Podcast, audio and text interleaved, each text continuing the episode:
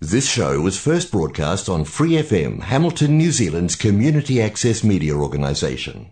For more information on our lineup of shows and the role we play in the media, visit freefm.org.nz. 怀卡托华人之声，音质天成，悦动人生，伴我随行。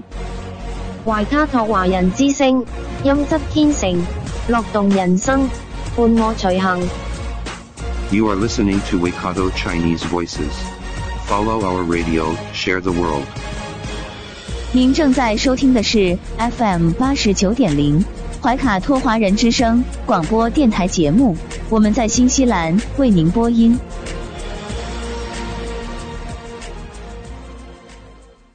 亲爱的听众朋友，大家晚上好！感谢您如约守候怀卡托华人之声。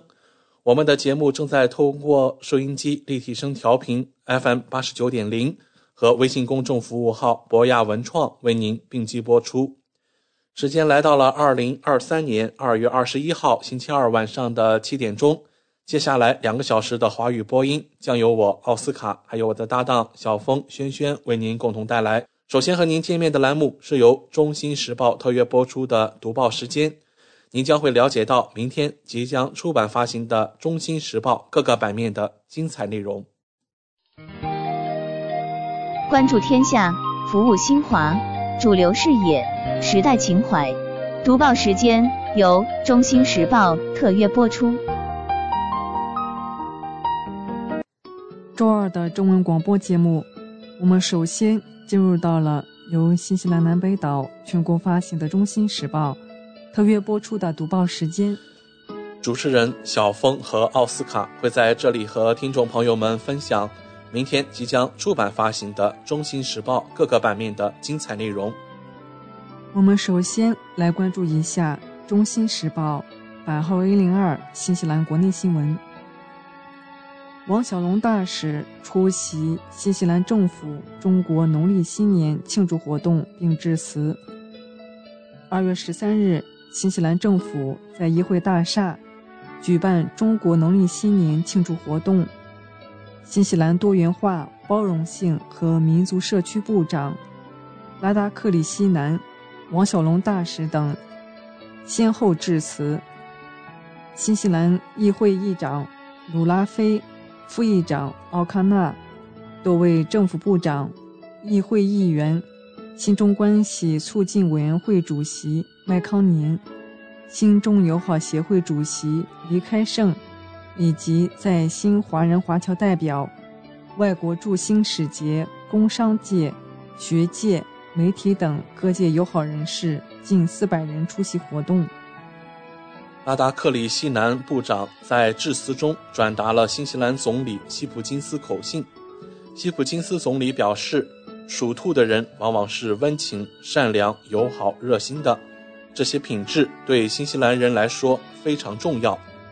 农历新年是新西兰许多社区的重要节日，新西兰各地都举办了一系列活动庆祝这一重要文化时刻。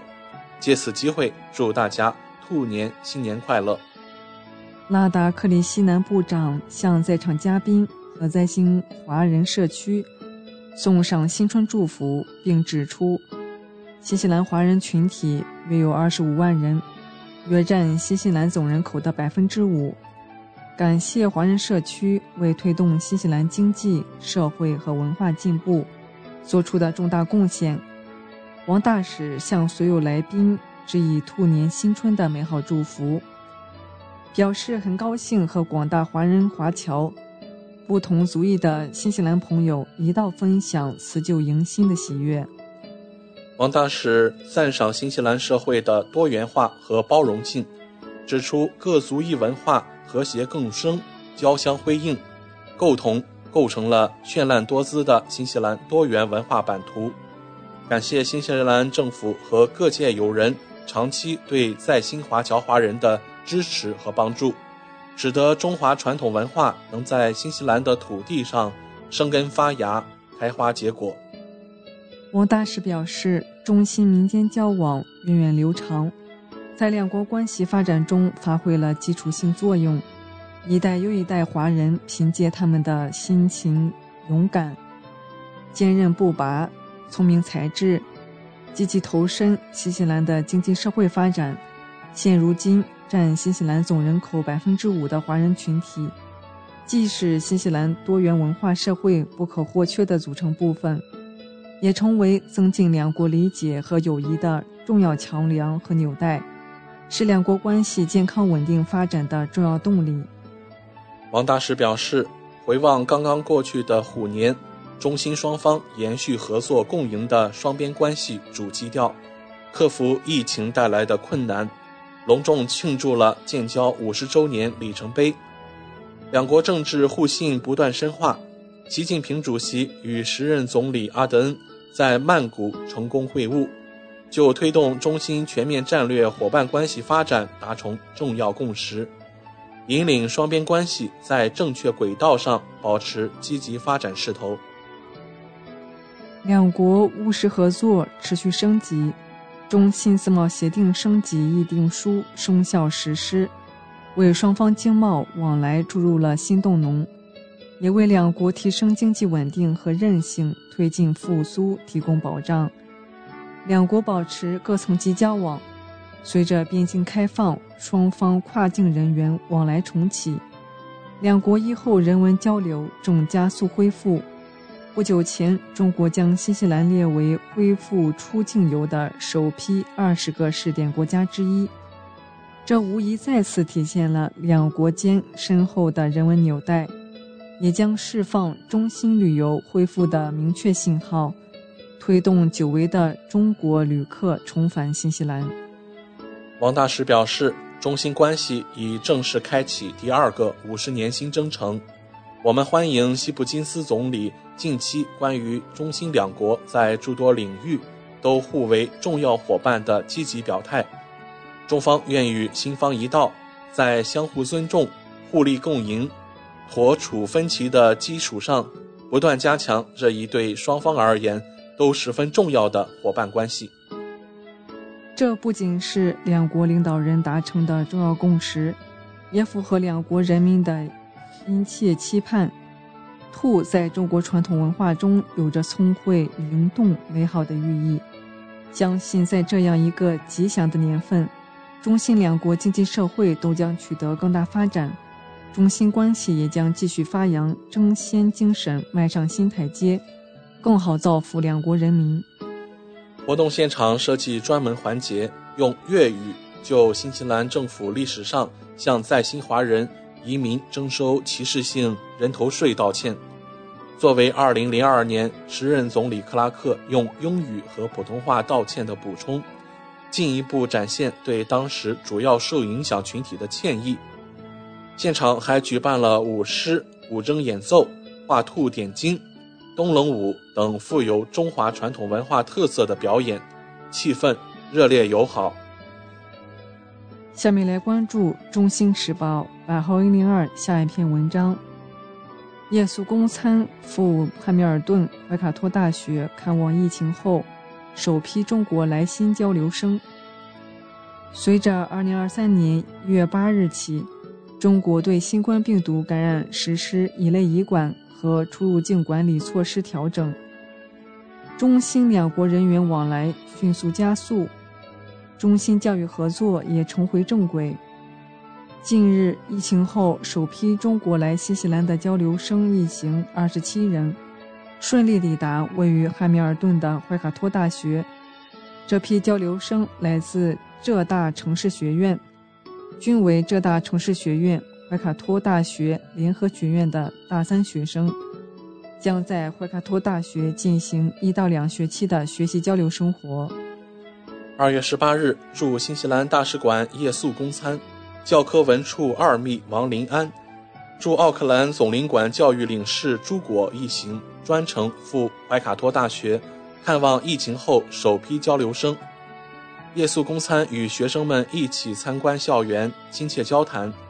他代表驻新西兰大使馆，对同学们的到来表示热烈的欢迎和亲切的问候。并介绍了新西兰历史文化和中新两国友好关系。耶稣公餐勉励大家在学习交流期间，争做新三好学生，首先是要好好学习专业知识，迅速适应陌生环境，加强自我管理，聚焦主要任务，争取优异的学习成绩。其次，要好好体验多元文化。新西兰是一个移民国家，文化多元，独具特色。希望大家学业之余多深入当地社会，多与其他同学、当地居民深入交流接触，通过自身体验观察，发现不同文化的差异和共同价值。其次，要好好传播中国故事。希望同学们坚定文化自信。讲好自己身边的中国故事，当好民间大使和友谊使者，推动传播可亲、可信、可爱的中国形象。耶稣公餐提醒同学们在新期间提高安全意识，做好安全防范，并表示驻新使领馆始终是中国学生在新期间的坚强后盾，遇到困难可随时向使领馆寻求帮助。耶稣公餐为学生们带来了珍贵的礼物，王小龙大使亲笔签名的中心建交五十周年纪念封和纪念章。看望学生前，耶稣公餐会见了怀卡托大学常务副校长埃里斯德·琼斯教授，就深化中心教育合作等进行了深入的交流。下面来关注《中新时报》B 零二财经版第一篇文章。热带气旋灾害引发高额账单，政府对加税持开放态度。为应对热带气旋加布里埃尔带来的灾后成本，政府对在2023年度预算中涨税持开放态度，或扭转前总理阿德恩的不加税立场。总理克普克里斯希普金斯和财政部长格兰特罗伯逊近日双双表态。将对预算案的支出和收入选项展开研究。该预算计划在五月发布。鉴于气旋影响，正在调整内容。被问及是否会仿效澳大利亚昆士兰州收取一次性气旋税后，总理称，如何在中期支付所有费用是此次预算的优先解决事项，但显然无法立刻做出决定。至于加税与否，他的回应是不置可否。此次态度与希普金斯刚刚接任总理时形成鲜明对比。一月，他曾明确表示为各守工党2020年选举的不加税承诺，任何税收变化只可能出现在2023年选举纲领中，该纲领尚未起草。民众会在下次选举前。详细了解我们的税收政策，我不打算在上任第一天宣布。与此同时，罗伯逊也表示要研究预算案的收入和支出部分。他只提到暂无关于收入的任何决定，而不是重申收入来源已经确定。罗伯逊今早被问及工党税收政策是否会因为选举发生任何改变，他称。政府显然要重新评估气旋影响，后者导致政府面临一张高额账单。政府会在预算案之前掌握更多信息，届时也将决定是否需要加大举债或额外征税来为灾后重建提供资金。关于预算案是否涉及税收制度改革，他的回答是暂无任何决定。国家党党魁克里斯托弗·卢克森。不赞同通过加税来为灾后重建提供资金，而应该参考凯库拉和坎特伯雷地震加大举债，并确保资金发挥效果。让我们来到《中新时报》B 零三留学移民版第一篇文章：新西兰一月新获签国际留学生数量已接近疫情前水平。二月十七日，记者在第二十三届中国国际教育年会。暨展览全体大会上获悉，自新西兰于2022年7月重开边境以来，首次获得学习签证的国际留学生数量逐月快速增长。中国学生在新获签学生中占比百分之二十点七七，成为最大的国际留学生群体。新西兰驻华大使馆教育参赞兼新西兰教育国际推广局大中华区主任张典表示，根据新西兰移民局数据，从2022年7月至2023年1月，七个月时间里，共有24,014名国际留学生获得签证，相较于21年到22学年和20到21学年，增幅显著。其中，2023年1月新获签国际留学生数量已接近疫情前水平。让我们来看《中新时报》留学移民版第二篇文章：后疫情时代，医护人员受青睐。受新冠疫情冲击，全球过去两年医疗行业遭受重压，大批医护人员或是染疫身亡，或是离开工作岗位，导致人手短缺。在新一轮抢人才大战中，新西兰、加拿大等国将医护人员视作关键。去年十二月，新西兰政府宣布修订移民政策，把海外护士、助产士以及所有本来不在名单上的专科医生新增入绿色名单。合资格人士可于二零二二年十二月十五日起开始申请签证，可直接取得居留权，无需再等两年。时任新西兰总理阿德恩强调，此举为确保新西兰具有竞争力，希望借此壮大该国缺乏的富经验专才队伍，尤其是医疗专业人士。新西兰护士团体估计，全国欠缺四千名护士，其中精神科护士短缺数百人。移民部长伍德此前表示，新冠疫情发生以来。已有三千四百七十四名护士来到新西兰，但鼓励他们来到新西兰还需要做更多的工作。加拿大移民部去年十一月称，受到新冠疫情影响，加拿大劳动市场面临严重短缺，共有近一百万个职位空缺，其中以技术类人员以及医疗产业最为短缺。加拿大政府计划每年逐步提升移民数量。直至二零二五年全年接收创纪录的五十万名新移民。美国对医护人员的需求同样殷切，全美二十个空缺增长速度最快的行业中，医疗从业员占百分之四十，护士排名首位。预计二零二一至二零三一年空缺增长率达百分之四十六。下面来关注《中新时报》四零三房产版第一篇文章。政府掏钱买下飓风受损房，总理回应不排除这种可能性。工党议员菲尔特怀福德写给新西兰总理克里斯西普金斯，呼吁开始紧急规划有管理的疏散，并从那些家里已经不安全、不适宜居住的房主中把房子买下。工党议员特怀福德说。要求房主重建他们被损坏的房屋是不负责任和不切实际的，因为这些房子很可能再次被洪水淹没。克里斯西普金斯总理周二告诉媒体，不排除购买被飓风损害的房屋可能性。在这一点上，我们只有一个星期的时间来处理这个问题，会通过一个适当的程序来确保我们所做的决定是正确的。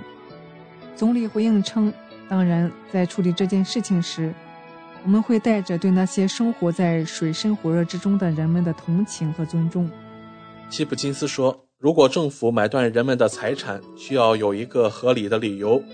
这并不意味着每一个受到影响的人，如果不想住在之前居住的地方，他们的财产就会被买走。”西普金斯解释道：“在受损土地可以被修复的情况下。”或者在额外的防洪保护可以到位的情况下，那么我们可能就不会提供额外的买断。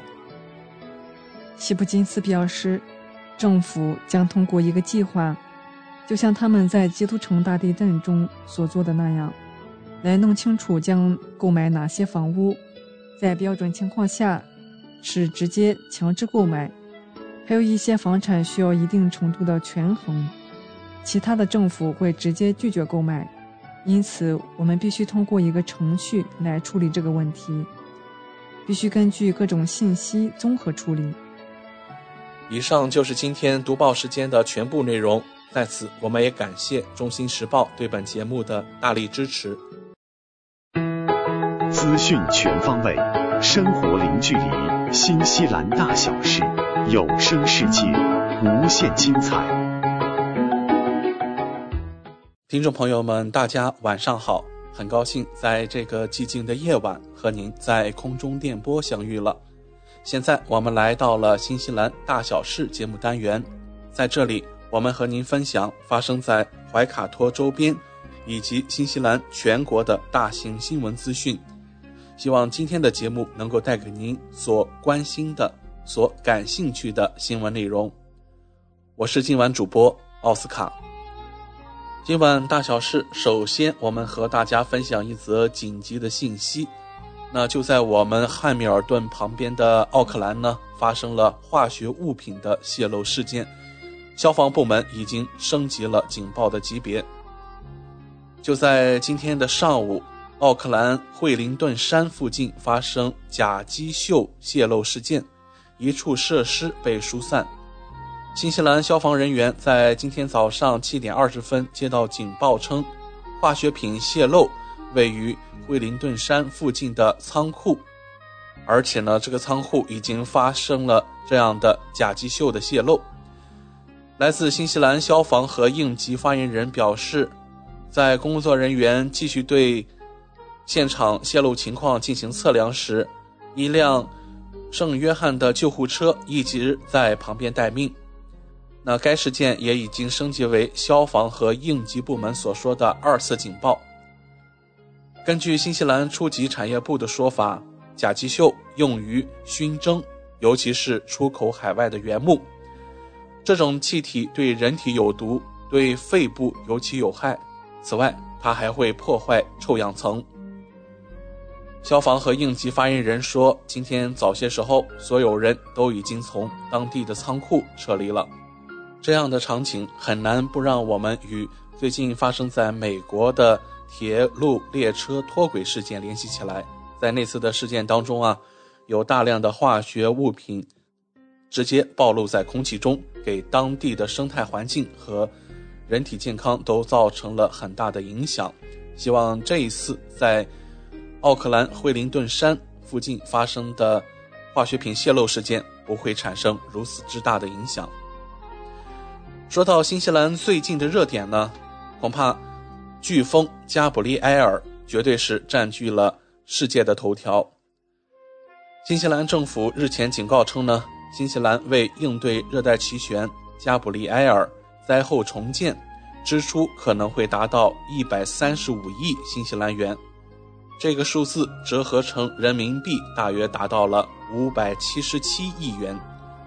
截至目前，热带气旋加布利埃尔造成至少十一人死亡。新西兰政府宣布将国家紧急状态自二十日起延长七天。据路透社的报道，新西兰时间二月二十号，新西兰财政部长格兰特·罗伯逊表示，此次灾后重建的支出或比拟二零一一年新西兰毁灭性地震后重建基督城所花费的资金规模，预计会达到一百三十五亿新西兰元。有报道称，新西兰当局已宣布提供紧急资金帮助灾后重建的计划。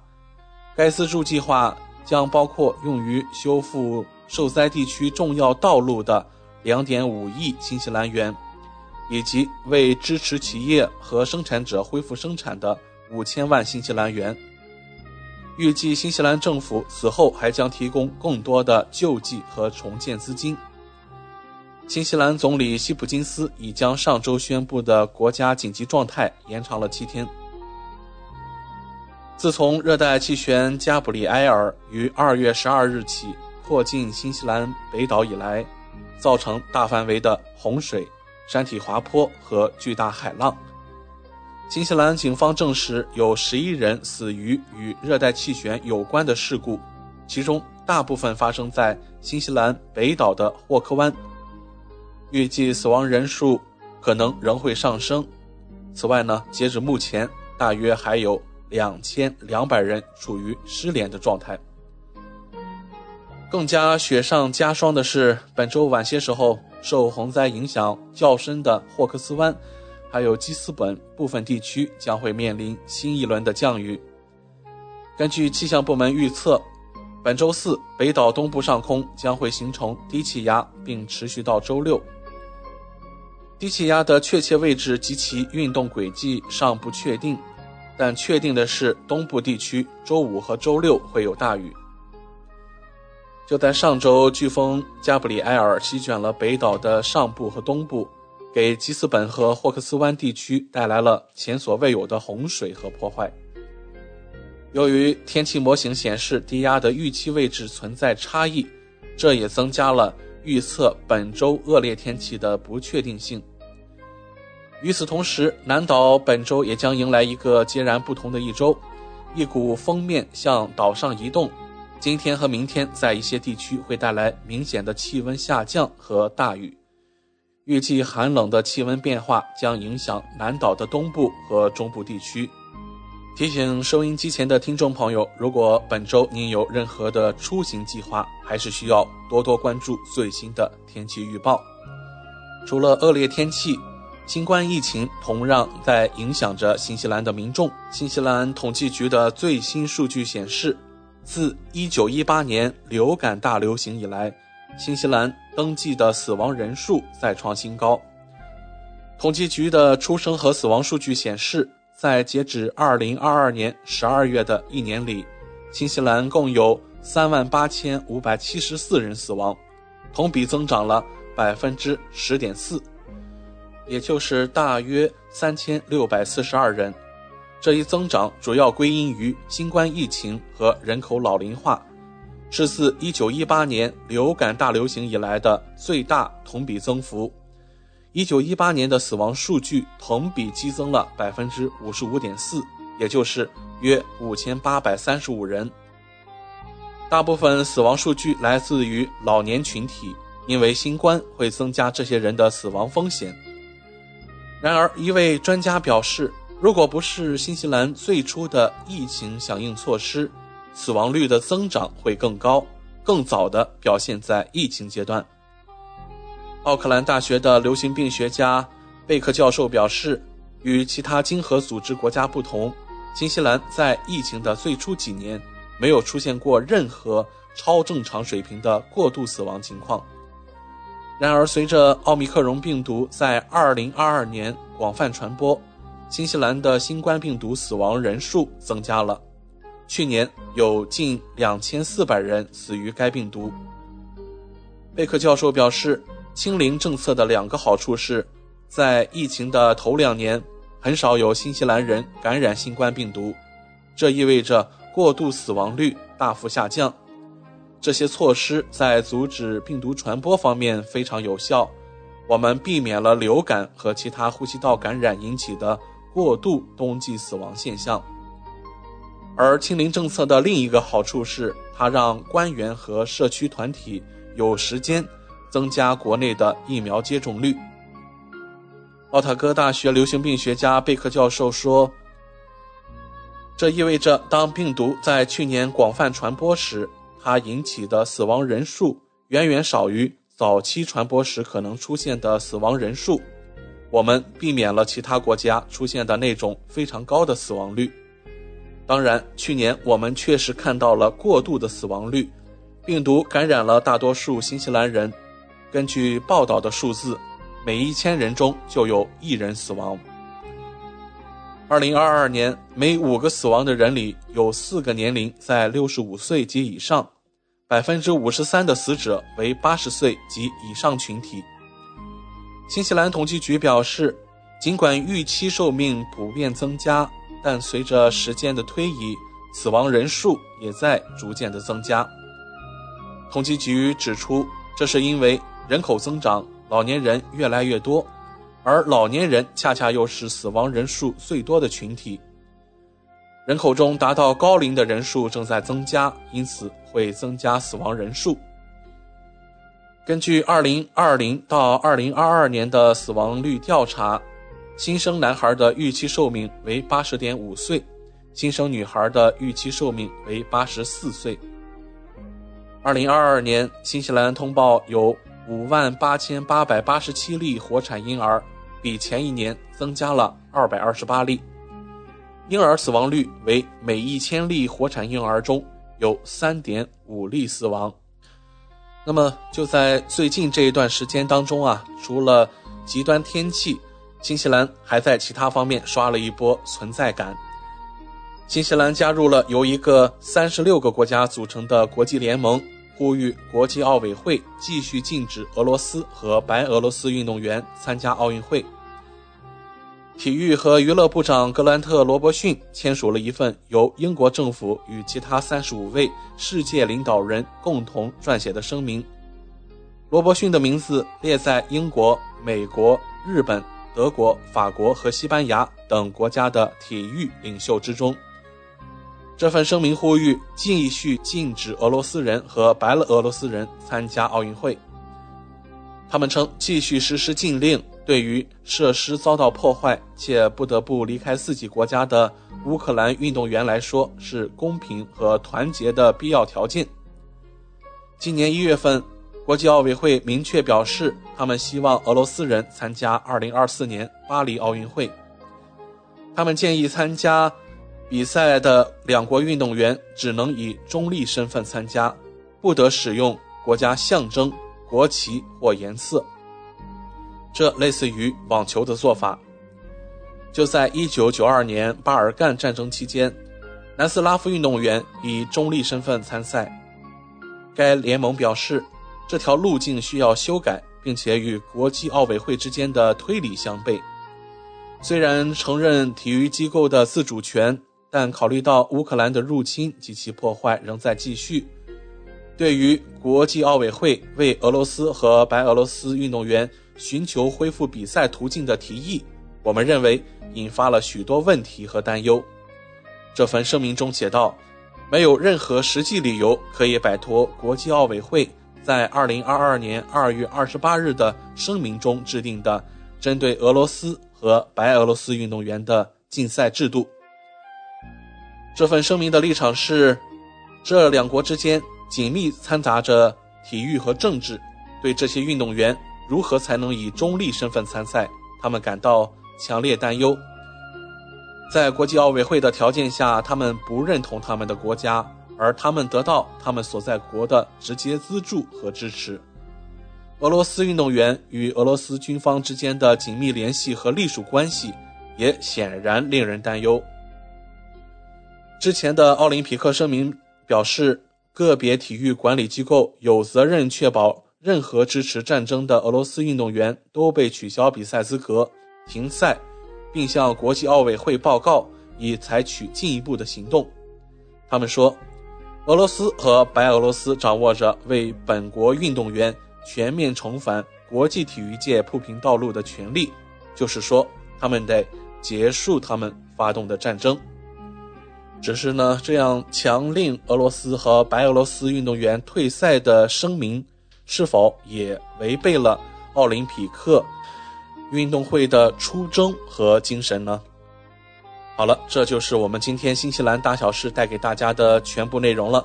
希望主播奥斯卡带给您所关心的和感兴趣的新闻内容。接下来我们还有更精彩的节目等待着您，请不要走开。您正在收听的是怀卡托华人之声，调频立体声 FM 八十九点零。这里是新西兰中文广播电台节目。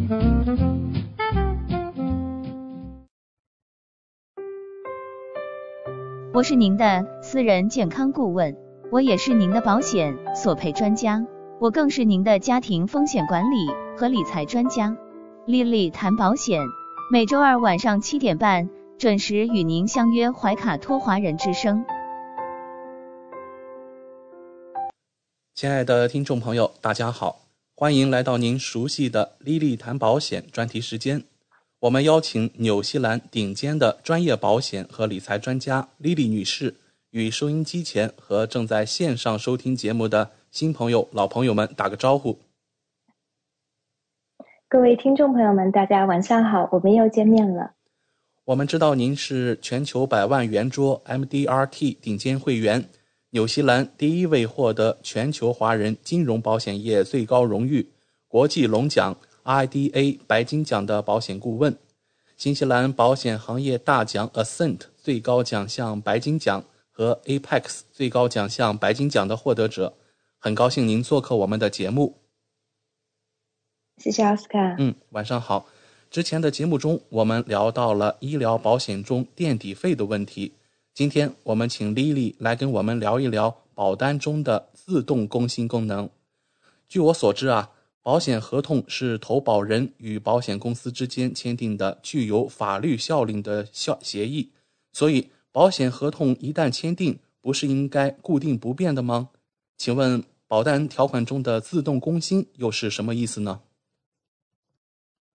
嗯，对，这个呢，呃，其实呢，自动更新这一个功能呢，我们在英文中呢叫做 Guarantee Enhancement，那中文简单的讲呢就是自动更新。那么自动更新这个啊概念呢，其实它嗯并不是那么的常见，尤其是说大家如果有购买一些海外的这个保险的版本，你比如说，尤其像我们经常接触到看到有一些中国的这些保险。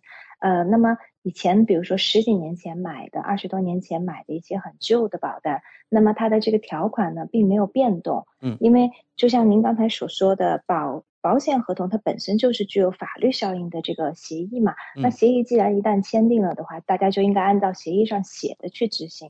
所以从传统意义上来讲呢，过去比如说咱们在中国买过保险，很旧很旧的产品，包括以前比如说很多年以前我父母给我自己买的一些产品，那这样的产品它的保单呢就永远都不会变，它就是这个样子的。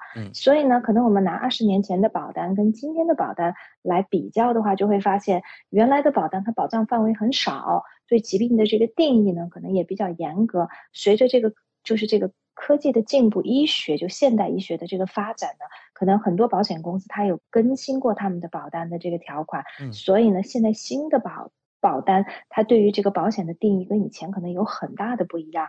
所以呢，这个就提到了一个问题，就是我们的保险，尤其说。大多数人购买保险，我们都是长期持有的嘛，对吧？因为保险这个产品它本来就是一个以防一万一的，就是一个转移风险的一个工具，并不是说我们买了一定三五年我们就要索赔。那很多的人可能十年二十年持有保单，他不一定会索赔。所以等到他索赔的时候呢，可能那个时候他保单中对一些疾病的定义，对可以索赔的东西，跟这个。跟随这个当时索赔情况的时候，医学的一些定义、医学的发展，它就不一样。所以呢，这个时候呢，就容易造成旧保单呢可能不适用于现在的一些情况。那么，所以呢，现在呢，好的这个保险公司，特别好的保险公司，那像这种呢，保险公司很罕见，它就会在我们的保单中呢加这种自动更新的这种条款。意思就是说呢，我们购买了这个保单以后呢，如果保险公司以后推出新的条款，推出新的好的东西，把保险的保障范围扩大。然后把索赔的这个条件，比如说降低，然后呢，让索赔的东西变得更容易、更多的情况下呢，他会免费的把这个新的好的东西给我们旧的客户。那么，在在这种情况下呢，对于我们旧的客户来讲呢，那我们的保险虽然买的很早，但是我们的保单始终处于市就是市场上最领先的这个啊情况下。那么，所以呢，我举个简单的例子，你比如说我自己的保单，那我自己的保单，比如说我买了二十多年了，那我买的这个保单以前呢，比如说很简单，举个医疗保险的例子吧，我买的时候，那个时候医疗的保险呢是不保体检的。我们是不会保体检，体检是写在大免责里面的。嗯，那么后来呢？很多年以前呢，保险公司它做过搞保单的更新，那个时候是 Sovereign 的这个保险公司，因为我自己的保单是在 Sovereign，那么它就加了体检的这个嗯功能，加了体检的保障进去。那我作为旧客户，他也给我，所以我也享受。那么所以我的保险立刻就可以使用，可以做体检。那么这个体检的。这个好的这个嗯体体检的这个 benefit 呢，在这个啊，两个月前呢又做过一次更新。以前呢，我们的限额呢是五百块钱，现在呢更新到了七百五十块钱。如果我们有加入 Vitality 的话呢，那么它更新呢之后呢就变成了七百五十块钱。所以我的这个保单呢现在也可以做七百五十块钱的这个体检，所以这是一个很好的。还有呢，就是比如说我自己旧的保单，以前 N 年 N 年前我以前买的时候呢是没有这个怀孕生产方面补助的，结果后来呢它更新的时候它也给我了。怀孕生产方面的补助，所以呢，比如说在我生我们家老三的时候呢，我们就可以使用它的这个怀孕生产方面的补助，可以去做这个无创 DNA 的检查等等，这些都可以索赔。所以呢，这个就是我旧保单虽然是没有，可是新的他会给我。还有一个呢，就是使用的比较频繁的就是海外就医。我买保险的那个时候呢，可没有海外就医这个概念。就是保险公司它都不会把你要去海外就医，可是呢，很多很多年以前呢，各家各大保啊这个好的这个保险公司，它都有在它的保单中增加这个海外就医这一部分。那我的保险呢也享受这种 pass back，所以呢，我的保单也拥有海外就医。如果我现在就拿着我的旧保单，我想要选择性的去海外做手术做治疗，那么我的保险也是会赔的。那所以就说这个呢，在这个啊，我们在讲到这个自动更新呢，是保单中一个特别特别特别好的一个条款，就是因为说我刚才提到的，我们买保险的时候呢，这个合同无论是怎么样的，它是根据当前的这个情况、保险这个环境、医疗医疗的定义去制定的。那么十年、二十年、三十年之后的话呢？那很显然会发生很大的变化，尤其对疾病的定义，尤其对这个索赔的很多的东西。那么，所以如果保险公司能够在保单中加一个这种 guarantee enhancement，就能够保证我们作为旧客户永远享受到最新最好的东西。另外还有一个呢，就是最典型的例子就是这个，比如说我们的大病保险，大病保险呢也是经常做更新。尤其是说，在好多年前，整个这个医学上的定义对于这个心脏病，说到这个心脏病，以前呢，就是说保险这个行业理赔心脏病呢，绝大多数的保险公司对于心脏病的索赔呢，一定要有典型心肌酶变化，就是说他这个他在做这个就是测试的时候，他对这个 troponin 心肌酶这个变化要求很高，就是说你必须要达到很高幅度的这个。变化，那么问题就在于是说呢，随着这个医学的这个发展呢，它这个在测量的时候呢，我们叫做 clinical definition，就是就是这个临床的定义中呢，就发现是说经历心脏病的人，他不一定他的 troponin 的这个经肌酶的这个变化的幅度能够达到那么大。那么如果按照保险公司的定义，它就算不上可以索赔，就按照他原来旧的定义。那可是医生又会说你这是得了心脏病，所以就会在索赔的时候造成一个误会误解。病人听到啊，医生告诉我我得心脏病，可是我保险又赔不了，那保单中又写我会理赔心脏病，可是索赔的时候又发现我是赔不了的。那其实呢，在这一点上呢，就是整个这个保险行业就有意识到，所以好的高端的保险公司呢，在啊好多年前就已经更新过他们心脏病的定义，就完全心脏病的定义符合 clinical 的这个 definition，就临床定义。那么就是说，这样的话就不容易产生误会，就其实也变相来说是心脏病变得容易索赔。那有的保险公司，尤其像有的银行的保单，我现在都还能看到市面上很多的保单，它对于心脏病的定义就没有更新过，完全没有更新过，还是使用旧的这个心脏病的这个定义，差别就相当的大。也就是说，其实这种东西呢，我们在购买保险的时候，绝大多数客户是不知道的。完全不知道，但是在索赔的时候就会有体现出明显差别。为什么？就是变得一种情况，一家公司能赔，另外一家公司就赔不了。嗯，好的，谢谢李李的介绍。那听众朋友或许会有这样的疑问：保单中的自动更新会导致我的保单条款变差吗？我原来保单中旧的一些好的条款会不会被取消呢？对这个问题呢，也是有的客户他会问到，因为有的客户认为是说，既然是说呢，我们这个保单的条款能够做变化，那你就是可以把它变好，对不对？那会不会变差呢？那也就是说，我这个表保单的这个条款好像听起来没有保障，是不是？就是你既然能变好，你是否能把它变差呢？有没有可能我原来买的东西更好？然后呢，随着你索赔的这个啊数据索赔的经验出来，你发现比如说有一部分的这个，比如说你的。定义是错误的，或者这种定义导致索赔特别的多，那你就会要更改。更改之后，你会不会把我原来好的东西给去掉？好，这个问题呢，其实非常非常 relevant，因为呢，实际上来讲，我们在讲到这个自动更新呢，就会讲到另外一个概念，另外一个概念就叫做 guarantee policy wording，就是保证这个保单定义。那么，如果好的保单中呢，它也会有保证保单定义，也就是说呢，它会保障你的这个保单的定义呢，不会往差的走。嗯，这一点就很重要了。就是它不会去把你的这个里头好的东西给去掉，同时它还会给你添加自动更新，就是更新更好的东西。也就是说呢，好的保险，现在市面上最好的保险公司呢，它的保单的定义是：如果我们在索赔的这一刻，我们来两相对比你旧的保单的定义跟新的保单的定义，两者总取最优，永远取对你来说最有利的。那这个是不是就很好？永远我们大家都能够拿到最好的东西。如果我旧的是更好的，那我就保留旧的；如果是新的是最好的，那我就是取，那我就是取最新的这个版本。所以呢，这种定义其实是最好的，因为两者中无论什么时候来做对比，我都是取最优的。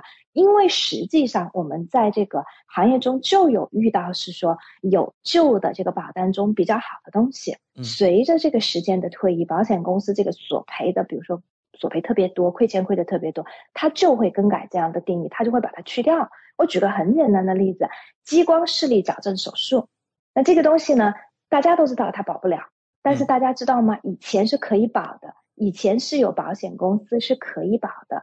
我们见到以前很旧的保险，Sovereign 的非常旧的这个保单就可以索赔激光视力矫正手术，这个就是很有意思。可是呢？其实从基本上从我做这一行开始之后出的新的保单都没有看到任何公司可以去理赔激光视力矫正手术。我们近视眼要做矫正赔不了，现在都赔不了。所以像这种好的这种东西呢，它就是随着这个时间的推移呢，因为保险公司也意识到可能制定保单的时候呢，这个愿望是好的，可是索赔数据出来很吓人，所以他们就改了。还有的旧的这种保单，我们看到比较好的呢，你比如是说客户没有索赔，然后呢每隔十年返还。比如说一半的保费，像这种东西，然后呢，使用于特别健康的这种客户，包括年轻人的客户也会，因为就相当于说你的保险交了，我说我还可以把钱退一部分，大部分给你。那我之前就有客户拿回来自己以前的这个保费的，所以像这样的东西也是就没有了。随着这个市场这个发展之后呢，它也就没有了。然后呢，还有就是呢，我们其实也能够看得到。保险呢，就是有保险公司，市场上有保险公司，他会把这个客户的保单变得更差，就是因为他这个客户的这个保单里面呢，他没有带这种保证 guarantee policy wording，就是保证我的这个原有保单的版本的这个定义。那么比较典型的一个例子呢，就是在医疗保险中呢，我们经常能看到 Southern Cross 的这个保单，南十字星的。保单，因为呢，我们之前有帮客户索赔的时候呢，就遇到过这种情况。我们的比如说啊，南十字星的客户买了有十几年、二十年的客户，那以前也索赔过同样的问题。然后呢，结果在啊去年的时候呢，索赔这个住院住院补助。以前呢，他这个住院补助呢是会赔一百块钱一天，就是住公立的这个医院住在里面，还有个住院住院补助，很多保险公司都有，有的公司赔三百块钱。有的公司是赔一百块钱，那么这个客户呢，之前就索赔过，好多好多年前就索赔过，那个时候住院就赔了，就每天是赔一百。所以去年的时候，理所当然的客户也想要赔，对不对？因为以前赔过，可是的话呢，在去年赔就赔不到了，为什么呢？是因为南斯基金公司把这一条给去掉了，哦，把这一条给去掉了。所以当我们跟客户解释的时候，客户就非常不理解，说为什么保险公司他能够就自己就把这条去掉了呢？他也不经过我同意。那为什么呢？就是因为他的保单中有这么一条，我们可以更改你的保单。嗯，所以呢，就是说这个就是保单中它会有这样的缺陷，对。所以就说我们在购买保险的时候呢，有的时候呢，当然是要综合的去考虑，但是呢，很重要的一点呢，就是我们其实要看一下这个公司它的 track record，就是他在索赔，他在怎么对待旧客户，尤其是这个公司。怎么对待旧客户非常非常的重要，因为我刚才也提到了，我们的保险都是长期持有的，十年、二十年、三十年，甚至一辈子。很多的人他可能到了二十年后开始索赔大一些的东西，慢慢就越来越多，越来越多的索赔。如果那个时候发现我们的保单不好，要来换是根本来不及的。所以呢，看保险公司怎么对待旧客户，就是当他更新的时候，你比如说他推出更好、更新的东西，他会不会都给旧客户？因为你可以，你可以想象，如果保险公司给旧客户，对他来说，他会马上面临很多的索赔。因为这个东西以前旧版本是不保的，但是我现在马上又给所有的旧客户，旧客户交的钱还是他们原来旧的这种 rates，并没有改改变。虽然大家涨价，因为医疗通货膨胀的原因，大家都涨，可是对于旧客户来说，他本身的保单是以前买的，所以你马上给他，比如像体检这样的东西，你马上就给旧客户，那马上他就可以索赔，对不对？那对保险公司来说，面临的就是很多的索赔，立刻就可以去做，尤其像体检这种东西又没有门槛，所有人都可以去做，可以去做。这个啊体险，嗯，那么在这种情况下，你看一个公司怎么样去对待旧的客户，你就能够知道这个公司它的其实索赔的理念到底有多好。因为大家买保险不要光去比价格，也不要光去看字面上哪个公司的哪一条，就尤其是说我经常看到，比如说某有的保险顾问说某一个公司就一条特别好，其实光看一条没有用。为什么？因为往往像这种挑出来一条去做比较的，不是所有人都能够用得到的。你要看就是整个的全面去看，说这个公司它索赔是否好，尤其是说它在保单怎么样对待旧客户，包括涨价也是一个很重要的。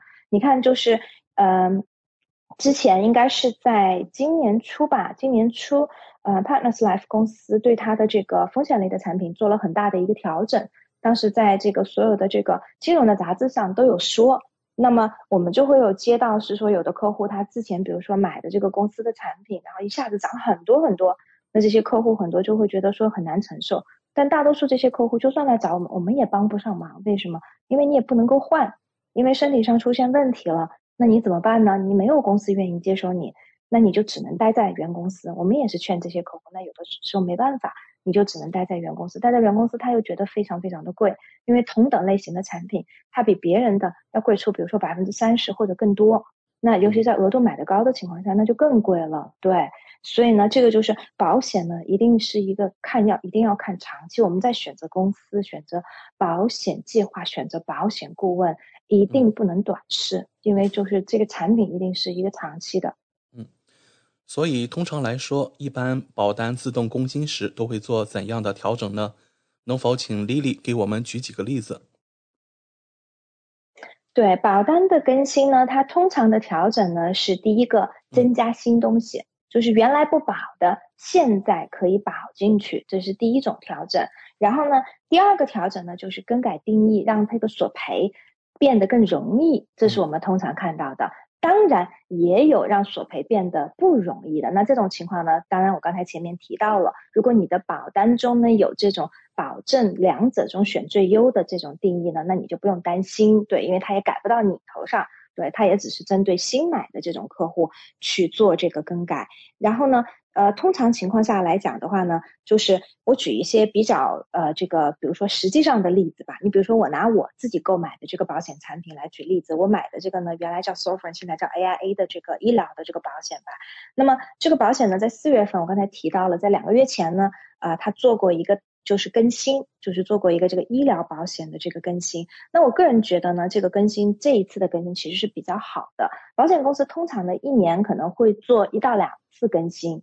其实这边的保险公司挺好的，就是它会随着这个市场还有医学上的这个发展，它经常会去把这个定义变得更好，然后呢，让我们更多的东西都能够保障进来。你比如说，我举个简单的例子吧，你比如说像 AI 这个公司，它在四月份做的这个更新里头呢，第一点就刚才我提到的，我们做体检的原来加入了 Vitality 的会员的这。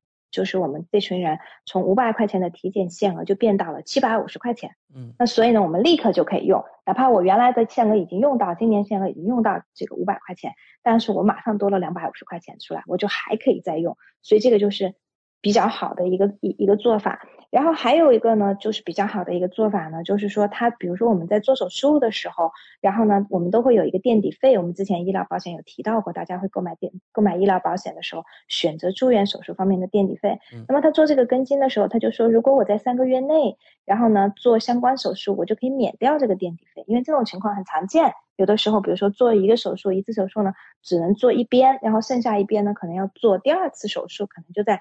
一两个月左右就接着做，那么这个时候呢，付两个垫底费很显然是不太合适的。嗯，对，所以就说呢，呃，而且正好可能这个索赔又跨了保单年，因为一个保单年我们垫底费是只用付一次的，对，所以呢，像现在呢，就是呃，他有出了这一条，说就算你跨保单年也没关系，那么这个三个月内呢做同类型的这个手术，我们就可以免掉这个垫底费。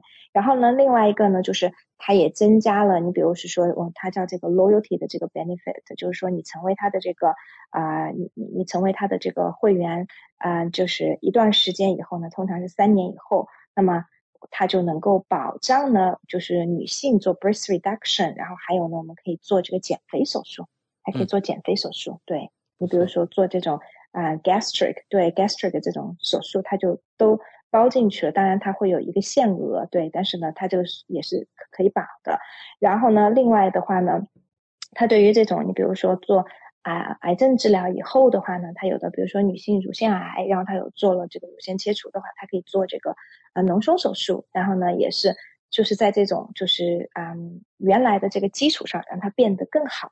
还有一个呢，就是比较常见也比较好的一个，就是一个一个 benefit，我们经常使用的。你比如说去海外做做做这个手术跟治疗，以前的话呢，所有的保险公司呢，就是但凡高端保险公司，但凡是保障去海外的这个治疗的，它都是保百分之七十五纽西兰的这个费用。就是比如说我在纽西兰要花十万纽币，那我去海外最多赔到七万五纽币的上限，它是这样子保的。那现在他把这个百分之七十五增加到了百分之八十五，这个是非常不错的，所以百分之八十五就高了很多了。而且呢，他赔来回两张飞机票，就自己还有陪伴的家人的飞机票，他都赔，而且他还会保翻译的费用。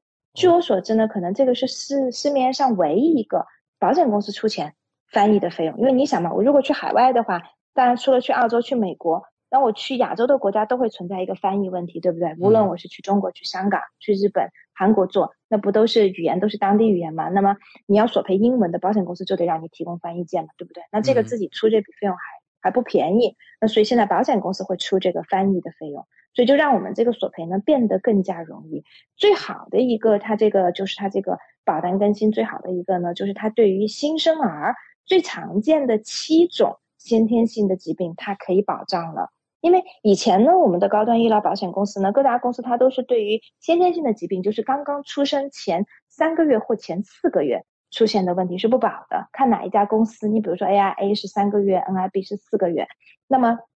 比如说，有的孩子刚刚出现就出生的时候，他比如说有像鞘膜积液啊、脐颤呐，还有腹股沟颤呐，或者斜视啊，或者是说像这个呃汤泰这种很常见，舌系带汤泰的话，那你刚刚出生三个月内就发现，那就赔不了。可是呢，现在呢，像这些东西它都可以赔了，哪怕出生之后马上发现的，它就都可以赔。所以这个就自动加到我们新的这个保单里面，所以这一点呢是它的一个非常大的一个改进，我个人觉得其实是非常非常的好。然后呢，另外的话呢，就像我提到的大病。比如是说它的改进中，我看到的特别好的就是 AI 这个公司在新冠之前，新冠的出现的半年前，半年多之前，它其实加了一个兜底条款。我记得我们之前在节目中有提到过，它的兜底条款就是无论这个疾病是叫什么名字，是否在大病的这个 list 里面，只要够严重，它就都赔。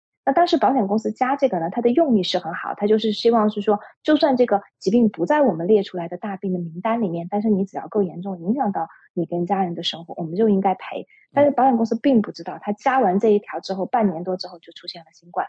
很有意思，然后呢，新冠就其实新冠本身这个疾病就不在大病的 list 里面，但是呢，你新冠只要够严重，那么就可以赔，符合大病的条件，它就可以赔。所以呢，这个就是我们经常保单更新中能够看到的，保险公司会做这样的调整。嗯，好的，感谢丽丽今晚带来保单中自动更新功能的精彩介绍，和听众朋友分享了最新的业界资讯。选择丽丽就等于选择了一位私人健康顾问。保险索赔专家家庭风险管理和理财专家。再次感谢您今晚带给我们的访谈节目。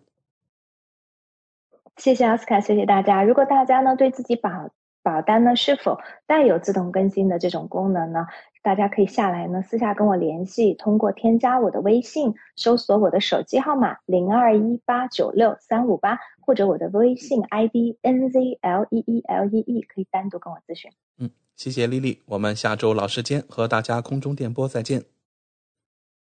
嗯，大家下周见。跟丽丽买保险，关键时刻从来不会让您失望。听众朋友不但可以在每周二晚间七点半收听到丽丽在怀卡托华人之声的专题节目，还可以在每周出版发行的《中心时报》财经、保险、金融版面找到丽丽的专栏文章和联系方式。我是您的私人健康顾问，我也是您的保险索赔专家，我更是您的家庭风险管理和理财专家。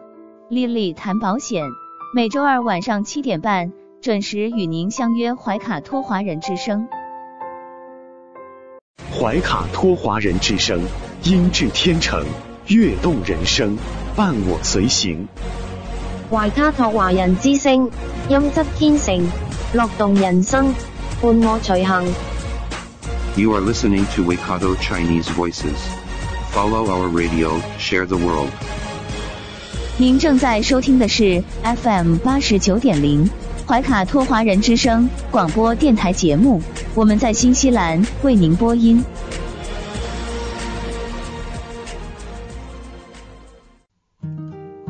感受东方文化，体验汉语魅力。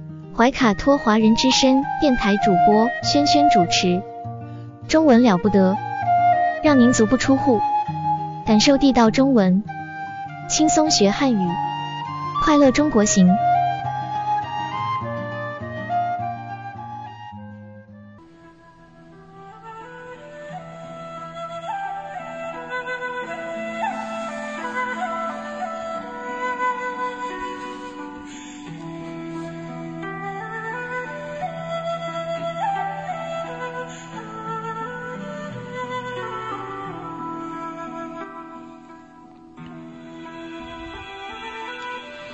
亲爱的听众朋友们，这里是怀卡托华人之声为您效劳。接下来呢，是轩轩为朋友们带来中文了不得。无论在祖国还是海外，熟悉的乡音总是让人感到温暖亲切。中文不但博大精深，而且好学好玩，很有趣。比如我们这个小栏目的名字“中文了不得”，还可以说不得了，更可以说了得。像这样的排列组合方式，在全世界的语言中恐怕是独一无二的。那在每期节目中呢，我们一起来聊一聊中国文化常识。此外呢，再介绍一些中文学习的知识点，像重点啊、难点啊，两者相结合，可以活学活用，事半功倍。好，在今天的节目开始呢，我们将继续大美敦煌的旅程。在上期节目当中呢，我们聊到了印度的佛教哈，来到了中原大地。嗯、我们来看呢。这当中呢，智以大师在隋代初年，呃，在天台山洛西，啊、他讲的是《法华经》《大智度论》《涅盘经》。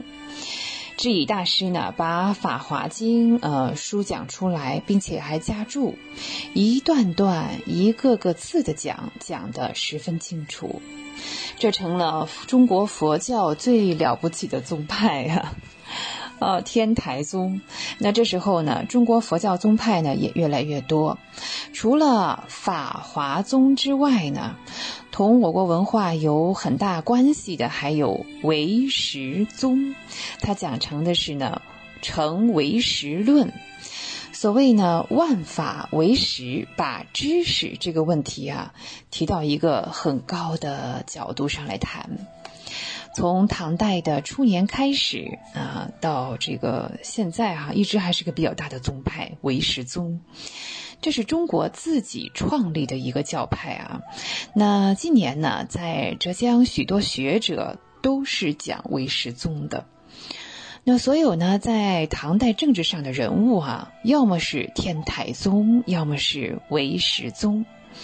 所有的宗派在唐代发展起来，嗯，得到了这个印度我们说这种高级的经典之后呢，天台宗也让中国的哲学更加系统化了。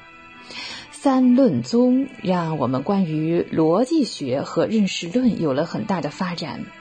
唯识论让我们对知识领域的认识又更加广博了，不但呢对人们的认识广阔了，对物的认识、对自然的认识也更加的广博了。这样一来呢，我们判断物的知识也就更加准确。其他呢，像若干宗是对文化史，尤其是对知识分子影响很大哈。呃，大体的来说。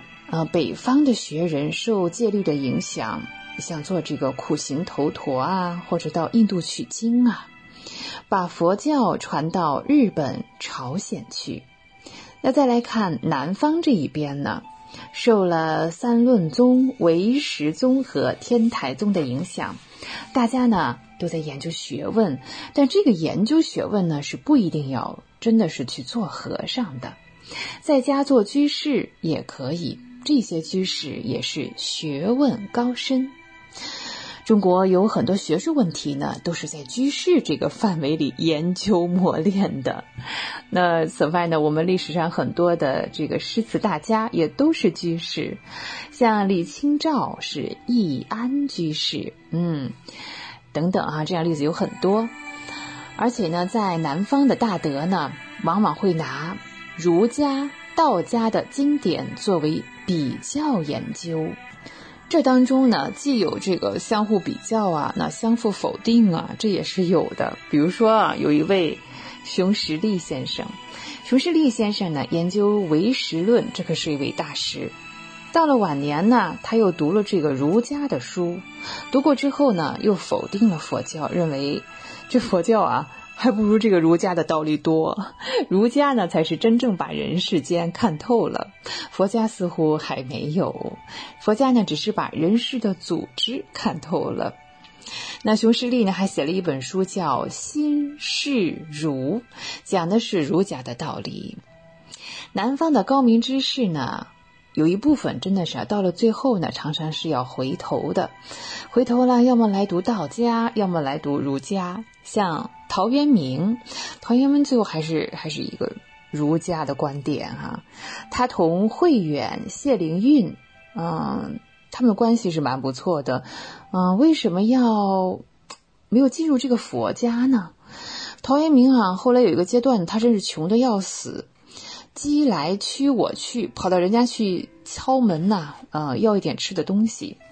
慧远说：“哎呀，你来好了。”那是和尚啊，我这里吃的东西很多，但陶渊明呢，他也不去，这是为什么呢？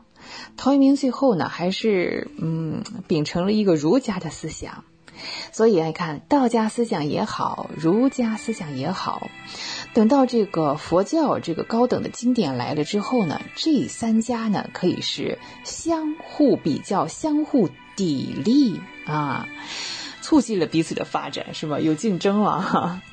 明代以来呢，嗯，包括清代的三百年，佛教在中国虽然是影响很大，但是呢，嗯，最大的影响是在哪一方面呢？一是在语言和词汇上，另一方面呢，在于讲理。嗯，明代之后呢，像这个苦行僧就不太多了啊，出去这个大老远的去取经啊，去传教啊，清代就更少了。倒是这个很多，嗯，有一些大儒啊进入了佛家，然后呢，哎，又出来，就是我们又入世啊、出世这种哈。比如说章太炎啊，章太炎先生呢是一个讲儒学的，他同时呢也是革命家，几次呢坐过牢啊，这也不怕啊。对啊，在革命当中，他写过一篇文章，叫做《集舍论》。讲的是佛教的最高境界。可章太炎先生呢，到了晚年还是回到了儒家来。所以哈，我们看这印度的这个佛教啊，就算是哲学也好啊，来到了中国，同儒家思想、道家思想相互的磨练啊，越磨练呢，反而彰显出儒家的光彩。我们在这里呢，不是说要提高呃儒家的地位哈，我们这各有特点，相辅相成。中国人呢有自己的文化，哎，嗯，包括像前一个年代哈，呃，我们说中国特色的四化，中国特色的社会主义，那这个话是非常重要的。什么叫做中国特色的四化呢？就是要符合我们中国国情的。中国人做人有一定的方法。就是你合得上我啊，哎，这个咱俩就一起走呗哈，咱俩合不来那就拉倒嘛，你走你的，我走我的哈。哎，这应该说也是中国文化当中一个命脉。从许许多多的实际情况来看，嗯，我们文化的一个主流呢，就是不管什么东西来，我们都可以把它中国化。印度哲学到了中国之后呢？呃，我们前面聊也是成立了若干的什么派呀、宗啊，嗯，是很多这个宗派在印度是没有的，那就怎么样？对我们把它中国化了呀，到中国才成立的。假如呢，我们说一个民族要有一个个性，啊，就是我们这说这个民族性，中国的民风一般来说呢是比较淳朴的。这是同世界各国人民比较而言，淳朴同儒家、道家的思想是有关系的。中华民族的人民是外柔内刚，外柔从道家来看，内刚是从儒家来看。儒家要求事事向前，道家呢又要求事事退让。哎，这两者调和起来就是一个中庸。对自己的主张不会放弃，但是呢，也不会主动的去与你斗争啊，同你竞争。儒教的思想呢，也是蛮柔顺的，蛮乖的哈。因此呢，道教同儒家可以结合，佛教同儒家，嗯，怎么结合呢？到了唐代啊，出现了这种三教的磨合和结合。啊，其结果呢？我们看哈，那时候人的这个道德就偏于柔顺，偏于弱啊。那聊到这个地方呢，也算是中国文化的第三次这个大的变动，也是最大的一个结局。佛教来到中国，最早是在魏晋的时候，那渐渐的，嗯，实行起来，到了隋唐时期是非常的兴盛，到了唐的末期是大盛。佛教大盛之后呢，那刚刚就是儒释两家，也是他们竞争最激烈的时候。尽管呢，统治者是要利用佛教，很多士大夫当时也是要利用佛教，但是老百姓啊得接受才行啊，当时不是那么容易接受的。结果是呢，慢慢的佛教出现了一些衰落的现象，在我们刚才说它最兴盛大盛的时期啊，唐朝的末期。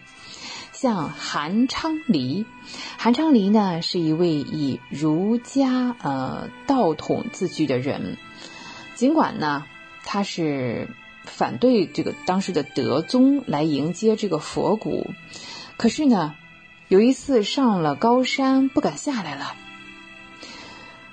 那怎么办呀？这不能老在山上待着呀，胆子小的不得了。最后是谁呀？最后是一位和尚。哎，把他接下来。说到这里呢，我看这么读书人的心里还是有一个把握，就看这个把握的点在哪里。对于做人的基本方法是是儒家的，那有时呢也愿意用佛教的东西。上面这些话哈，哎，咱们就是综合来说，嗯，中华民族的文化经过了三个大的变化。从思想来讲，第一个大的变化呢，在春秋战国时期。变化的结果呢，就是在三晋和齐鲁。三晋像山西、陕西，哎，齐鲁呢，我们现在山东省啊。呃，在这个三晋和齐鲁，嗯，再看呢，像周、秦、诸子呢，都是三晋齐鲁的人。孔子就不用说了，法家也是三晋的哟。那道家呢？虽说这个老子是楚国啊，他是苦县人啊，也是现在他是南方人啊。现在讲，嗯，但是呢，他也是比较靠近北方的啊，那个南方。所以说呢，齐鲁哈是个三晋为基础的。汉家统一之后呢，要说汉高祖本人呢就是楚人，所以他非常喜欢楚国的东西。他在长安呢，还就是划了一块地方啊，搬一些人到那里去住，叫做石关。尽管他这样做呢，使楚国的文化在汉代的文化历史上起了很大作用。但是呢，汉代的政治制度，它的整个体系啊，是从秦国啊抄袭来传承来的哈。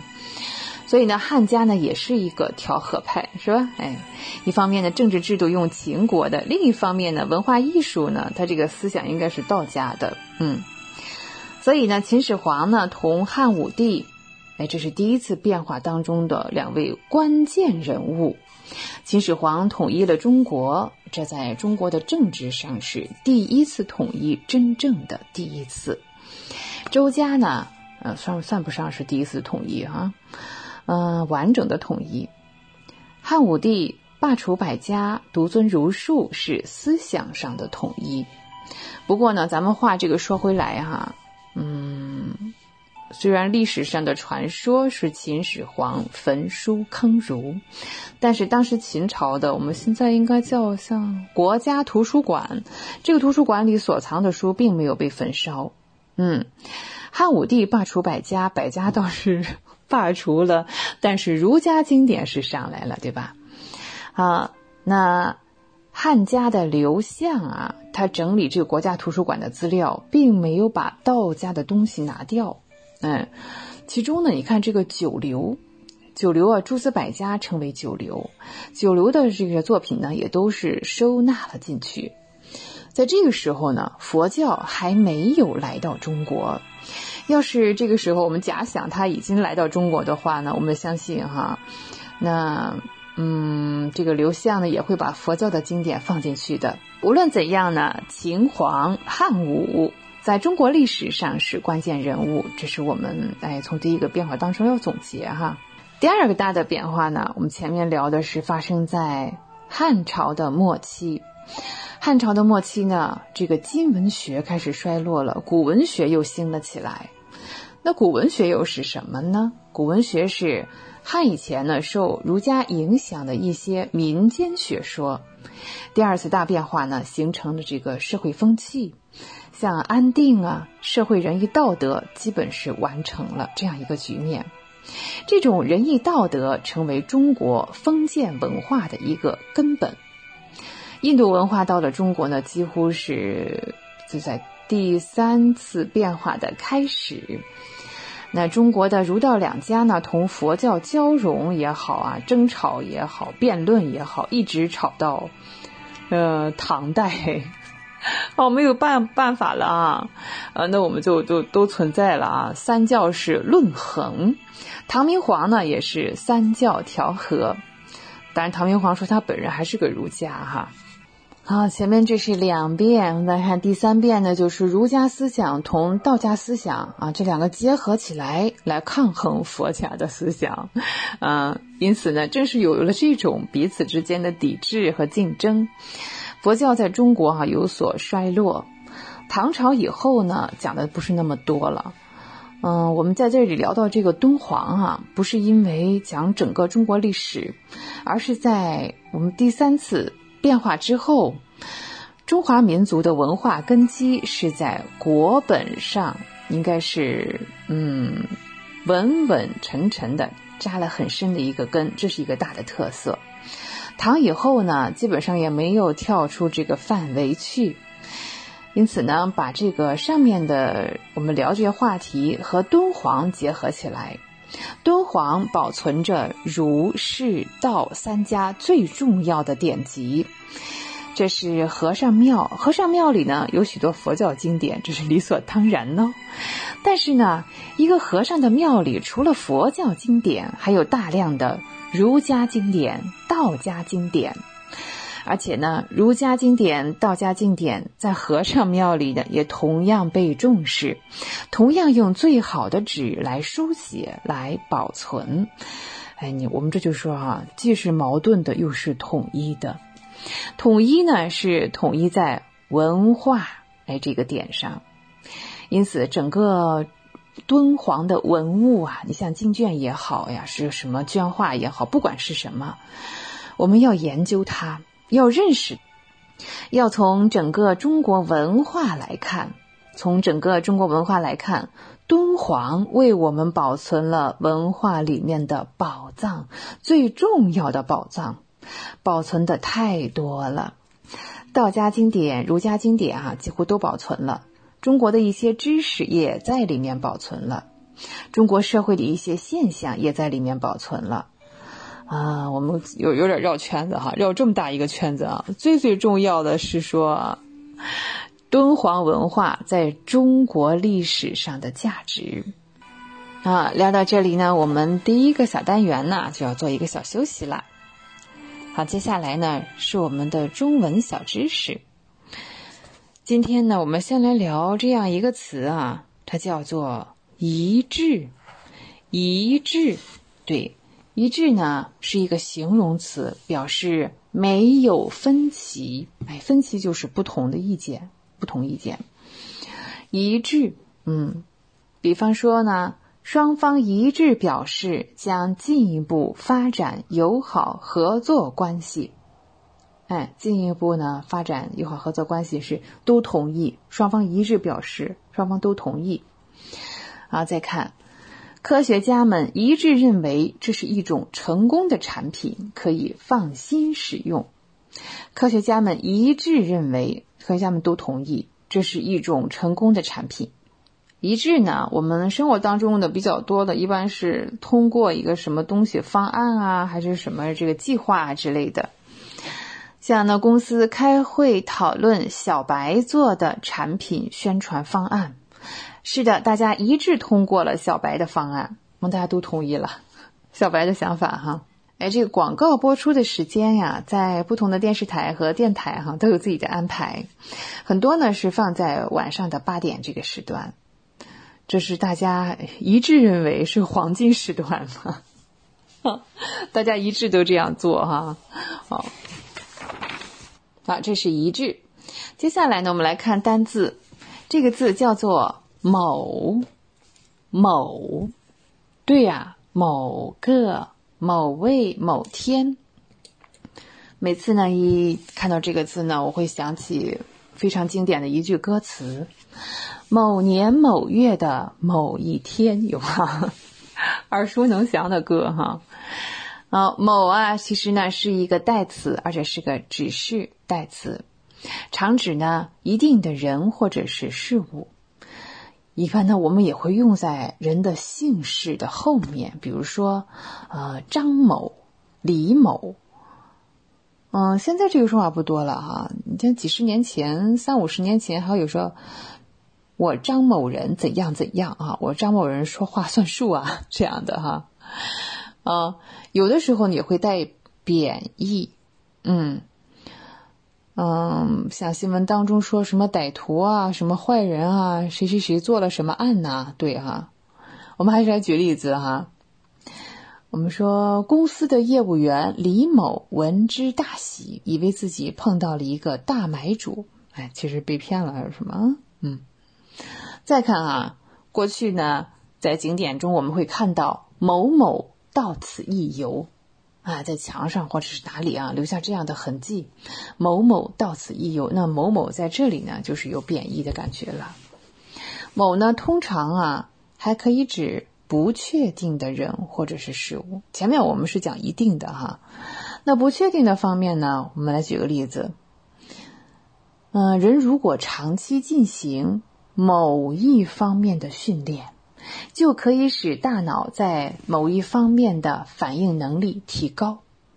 那具体是哪一方面呢？那就是不同了，根据不同的情况哈，在不同的方面进行训练。啊，再比方说呢，呃，著名的教授到某大学做演讲，某，啊，再看呢，我们约定了，呃，在某个入口见面，一同参观。两个人约定啊，比如说在什么展览馆啊、博物馆啊，某个入口相见，然后一同参观。再想啊，小白是个非常细心的人，连某年某月买了十二块钱的东西啊，都记得很清楚。好，小白有个记账的习惯啊。好，这是某某。前面我聊过的是一致哈，然后聊了某，接下来呢，这是我们口语当中经常用的一个词，叫做幸亏。幸亏，幸亏啊，是一个副词。表示呢，由于一些原因，避免了那些不好的事情，你不希望发生的事情，哇，真的没有发生，好幸运啊！对呀，看，幸亏小白提醒了我，我今天就去报名。幸亏啊，如果小白不提醒我呢，可能我就错过了这个事情哈。好，我们再看啊，在医院当中呢，我们抢救病人，我经常说，幸亏送来的及时。啊，幸亏你送来的早。呃，口语当中呢，还会听到有人说多亏也是可以的，幸亏多亏。嗯，好，我们再举一个例子哈，幸亏有小白提醒，我们今天才没有走错路。幸亏有小白提醒。再看哈，哇，下雨了，哎呀，幸亏我带了伞。啊，是这样吗？是口语当中经常这样用啊。好，三十分钟的时间就要到了，亲爱的听众朋友们，无论您身在何方，请不要忘记中文了不得，中文不得了。我是轩轩，也欢迎您继续收听怀卡托华人之声的其他栏目。下期节目我们再会，再见。知音、知心、知天下，同行、同心、同精彩。怀卡托华人之声美文分享栏目《心情物语》，用耳朵倾听你我的快乐，用心灵关注世界的宽广。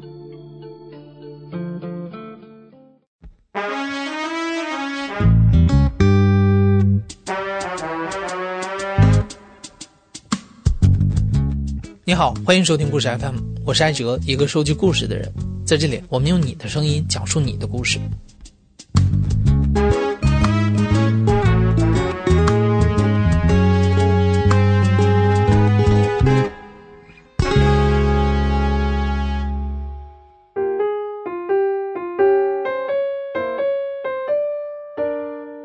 Hello，你好，我是制作人野捕。可能你还没有注意到，二月二十一日，也就是明天，是农历的二月初二，俗称叫龙抬头。在这一天，有一个蛮特别的传统，就是要剪一剪留了一整个正月的头发。我不知道你有没有常去的理发店啊？还是你和故事 FM 的很多人一样，说到要去理发，就会愁容满面。就是发型师剪坏了一次头，就像伴侣出轨一样，就是零容忍，只有一次跟无数次的区别。进门之后就不要老用这两句话敷衍我。第一句话就是理发吗？当然理发，要不然我来这儿是问路的嘛。从大众点评只能看他的理发环境，但是理发到底理出来什么样，这个很只能去试错。这是我今天百分之七十可能都是不满意的。我很少遇到剪完一次第二次还会想去的，但我对发型师的要求就是听话，剪该剪多短，该剪哪儿就剪就行了。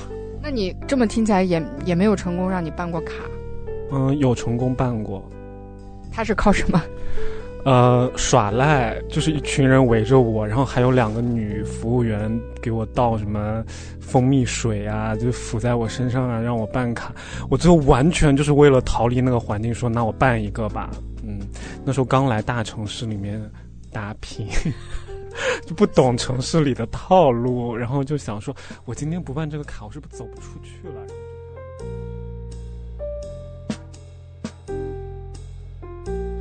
我们和理发师之间的关系，现在好像变成了一种复杂的博弈，但在理想的状态下，其实它更应该贴近一种信任的关系，因为我们不仅是把头发交给他。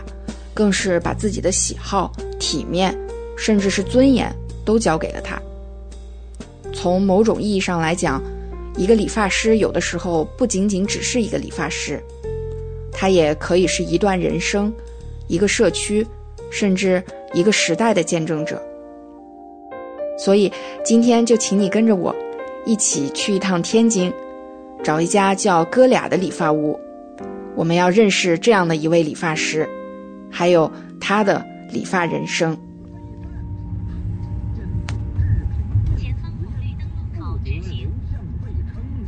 其实你在地图软件上压根儿就搜不到哥俩理发，大众点评上也只提示了它的大概位置，在天津河西区一个八十年代的老社区，叫爱国北里里面。所以我根本就不知道该从这个社区的哪个门里面进去。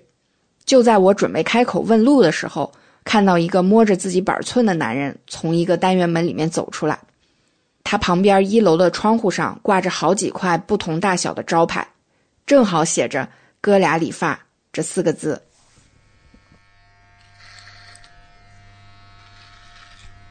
有时候找不着的，我就跟他们说：“我说你呀，这样吧。”进了利民道，你就可以问哥俩理发在哪，我就有这个把握。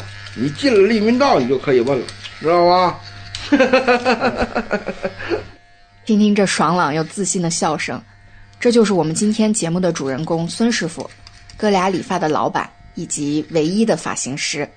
当然哈，在这里他不叫发型师，更不叫 Tony，不管来的人年纪有多大，都得喊他一声孙师傅。至于他为什么这么自信，都不用你张嘴问，马上就会有人告诉你。我都搬走十年了，我还上这儿来。对，你觉得孙师傅是技术特别好？啊，好，他这技术好也不贵。我门口那儿好，技术不好还倍儿贵还。对了，我要提前告知一下，今天节目的官方语言是天津话。如果你觉得听起来有困难，我推荐你边看公众号上的文字版边听，但不要只看文字。那样你会错过这期节目的精髓。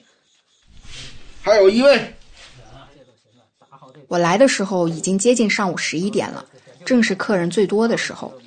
三年前，孙师傅租下了这个小区里的一个一居室，把它打造成了理发屋。这个理发店面积不大，屋里呢只有一张理发椅。孙师傅这个时候正在给一个客人理发，一手拿着一把黄色的梳子，一手拿着剪子。也不耽误和你说话，就这么脚步轻快的来回小碎步挪动着剪，不到十分钟，一个三面平整的三清板寸就理好了。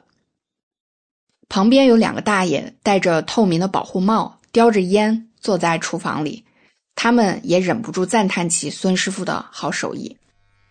大国工匠这是，这这是好，这是艺术，这是艺术家，这是好嘛。名声在外，哥们儿，你给谁嘛？给给特朗普剃头去吧！你看头多乱。这和你去过的任何一家理发店都不一样，没有工业装潢，没有土味歌曲，你甚至都闻不到洗发水的味道，只有烟味。有点泛黄的墙上贴着白底红字的价目表，上面写着：理发十五，刮脸十五，推光头十元。孙师傅说，十几年了，价格一直是十块钱剪一次，也是今年刚刚涨的。如果你买他的优惠卡，一百二十元十二次，还是能按照老价格剪。当然，他绝对不会强迫你办优惠卡。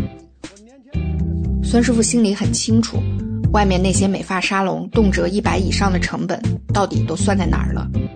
但他不想成为美发沙龙。这这个你可以播出去，没事儿啊。我有时候这这个你少洗两次头，你这装修嘛的，你并没什么，让让这些人进来不要害怕。而且我你看你不信看我绝不喜欢写美发，甚至剪发我都不写，我一定要写理发。给你一种什么感觉呢？放心，到我这儿来就是这样的。还是原来的我。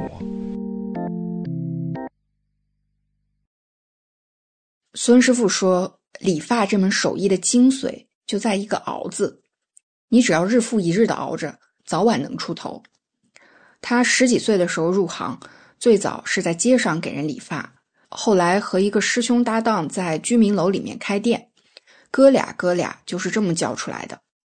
十五年前，大哥转行了，不干了，哥俩理发，从此只有他一个人。除了每年的春节，孙师傅没有休息过一天。他每天骑着自行车两点一线，甚至连理发店所在的利民道都没有出去过。就在这半径三公里的地盘里，他整整干了三十年。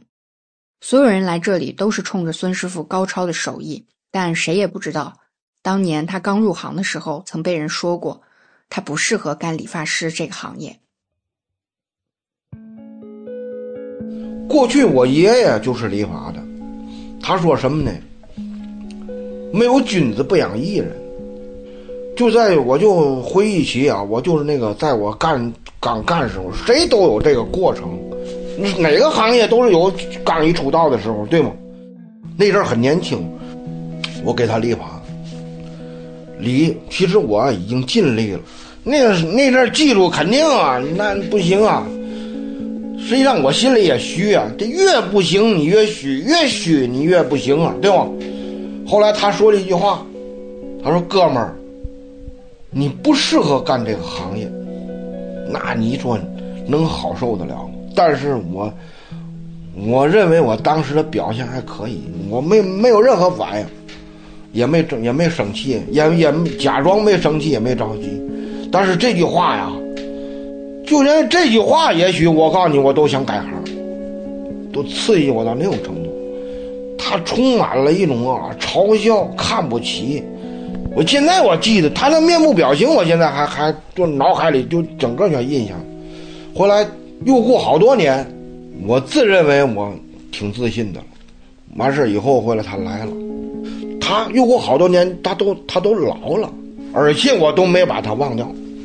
来了以后。我我我当时我对我表现我特别满意，我没带相，而且还对他倍儿客气。给他推完以后，理完发以后啊，我问了一句：“我说师傅，您感觉这头型怎么样？”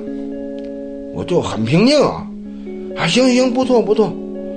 那个我说师傅，我说我告诉您呐，下回别来了。他都愣了，他说怎么的？我说我呀不适合干这项工作。他嗡一下子，他他带下了他，但是他没说出嘛来，他不，他没有什么话好说。他回忆起，他想起我过去他说那句话。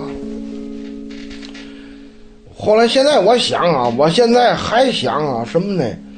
我当时那种做法对吗？有人说我对，有人说我不对，但是对不对我也就那样了，嗯，无所谓。他后来来了吗？后来没来。我希望他不来，没有意思了，你知道吗？嗯，现在也遇不上那种人了。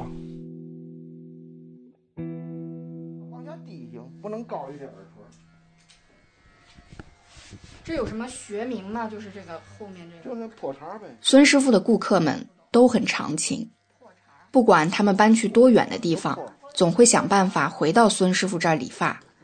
地上被剪下来的头发里，白的、灰的，特别显眼。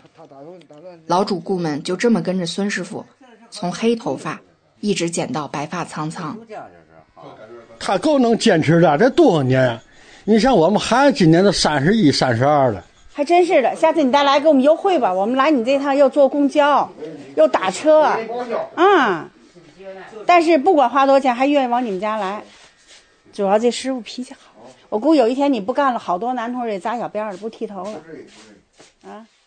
这种长情还体现在理完头发，谁都不着急走，在凳子上再坐一会儿，抽根烟，和老街坊们聊上一顿。说不好听讲话，说笑话，这他妈老年那个嘛玩意儿聚会地点上的，没事总聊聊天还。我们是老年活动中心。这哎，这么意思，真的。天津人真的是名不虚传，是真能聊啊，从柴米油盐给你聊到国际政治。三句两句一定得有个包袱，让所有人听得都直乐。我还遇上了一个怀里揣着蝈蝈的大爷，生动地向我证明了什么叫天津人的肚子里都是杂货铺。不过我爱好的多，花鸟鱼虫啊，鸡毛狗兔啊，那个翠兰糖糖啊，那个三教九流啊，诸子百家我都好姐姐。你知道？总之，你哪怕不理发，像我似的，就坐在边上。整个理发店也像是个运转迅速的信息处理中心，站长孙师傅收集，然后消化着所有关于这个社区的小道消息。这社区近近二十年来啊，基本上换了几轮了人，跟我刚一干那阵儿，那人那都面目全非了，根本不是那帮人了。有的要不要懂行的，最好啊，买房之前上我这理发来，跟我聊聊哪个房哪个房我都知道。就到这种说到熟悉到这种程度，比如说你说北京香山什么样，我不知道。你要说利民道爱国北里哪套哪套房哪哪个哪个楼什么样，不说他们家屋里嘛样，不不敢说，外边嘛样太知道了。我告诉你啊，有一个挺有意思的事儿，我这信息快到什么程度啊？有些那回我开玩笑，我说连幺幺零都没我这儿快，在铜楼那块儿离这挺远的铜楼。咱这儿叫西南楼，大概十里公里、十几公里以外，有个跳楼的。他跳完楼不出几分钟，我这儿得到消息，这为什么呢？你知道吗？因为他正跳楼，有一个人正离瓦，骑自行车奔我这儿来，完事到这儿就告诉我：“哎呀，同楼那儿有跳楼的，就这么快。”我说：“哎呦，我的天，太快了！”终于能歇一下已经接近十二点半，送走了上午的大部队。孙师傅准备热午饭吃了。那个那叫什么青椒牛柳，我我昨天我昨天炒的。这个时候走进来一个奶奶要剪头发，孙师傅立刻关掉炉灶，又拿起了剪子。我可能是和上午的大爷大妈们聊得特别开心，有点得意了，拿起话筒就想上前采访，没想到是憋了。你你你给我躲远点儿！好好好，这这奶奶比较排斥这个这个。那可不呗，不不不，我来推头来，我不是那个。采访这个。你呀哈，你就在那老实给我坐着。好，好嘞，好嘞，好嘞。在给这个奶奶剪头的过程中，孙师傅还是有说有笑的，一直不停的逗她开心，尽力缓解刚刚因为我造成的这一点小尴尬。实话说呢。被人拒绝的感觉特别不好，我是坐也不是，站也不是，局促难安。奶奶走了以后，孙师傅和我说了这么一番话：通过这奶奶啊，我跟你说嘛呢？你看这顾客呀，什么情况的都有，男女老少，什么性格的都有。你看咱俩这个这个，你刚才刚才我怕你啊，有什么？你看这奶奶对你。她比较排斥，连连连你拿这个跟她说话，她都他都排斥。所以说，我跟你说啊，真什么什么顾客都有，看你怎么应对他。在这样一个依赖信任和人情运转的理发店，它既有它的美妙，也有它不得不面对的现实。服务业，你就是要服务所有人，包括那些不好接触的，甚至怀有恶意的人。而这绝不是简单的一句“伸手不打笑脸人”就可以应付的。大多数时候你可以忍一忍，但有的时候也需要相当高明的街头智慧。和孙师傅比起来，我的道行啊，实在太浅太浅了。这个这个服务行业啊，尤其这个理发呀，社区里边的一种就是一个人开这种理发店啊，他针对的人群呐，就是这些个呃中老年嘛。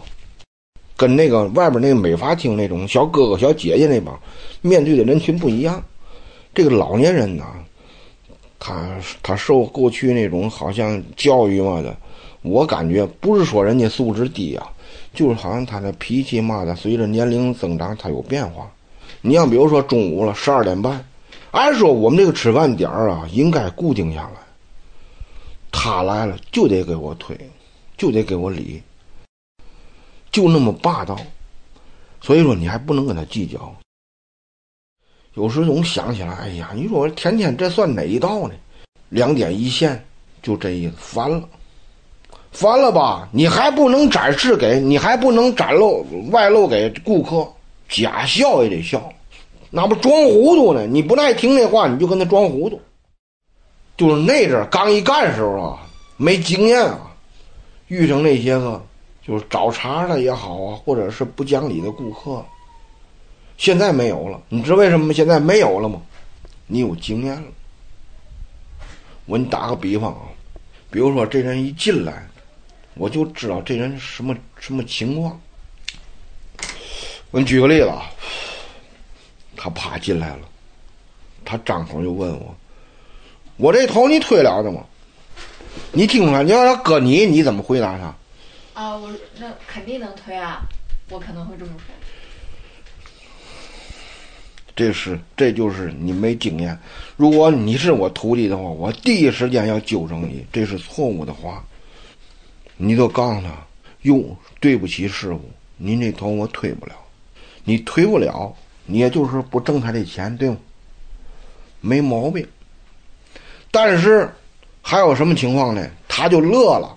正常人啊，他说：‘哎嗨，人家介绍我来的，师傅你别在意。’他都意识到他说错话了。”这句话说的不对，知道吗？如果他要拉回来，咱们必须给他拉回来。哦，你说这样这样说还行，我尽力尽力而为，我尽我全力给您推。要实在不满意，下回您就别来了，也就这意思。我当然尽全力了，每个顾客来我都尽全力，对吧？哎，这都说开了就完了。还有的是什么，你知道吗？不乏有些人在找茬来的。我这人，我这头你推了的吗？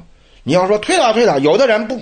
有的人他没有经验，像你猜的，小白没有经验，推了推了，为了挣那几块钱，来吧，坏了，你入他套了。等推到一半的时候，我遇上过，推到一半快推完的时候，他就说了：“哎，你停你停，你看，他变脸了，你这给我推的什么玩意儿？我告诉你，我这我问我问没问你？”你推了，你要说推不了，我就走。你看你给我推的这是什么头？坏了，不好办了。这个，其实这个人的最大目的就是不想给钱。尤其这种情况啊，是肯定你最忙的时候他出现这种人，你最忙的时候出现这种人。我告诉你什么头型呢？还就是板寸，因为他知道这个难度大，而且耗时间。越到人多的时候越来劲儿，越有这种人，你要紧。你要预防这种人。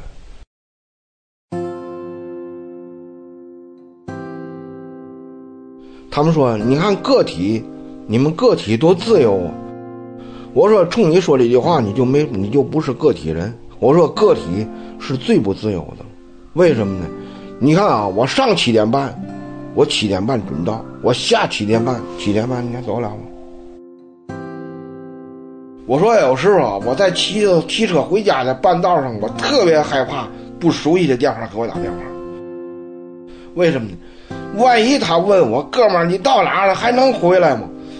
哎呀，你说我不回去吧，我我不合适；我回去吧，我已经骑到半路上了。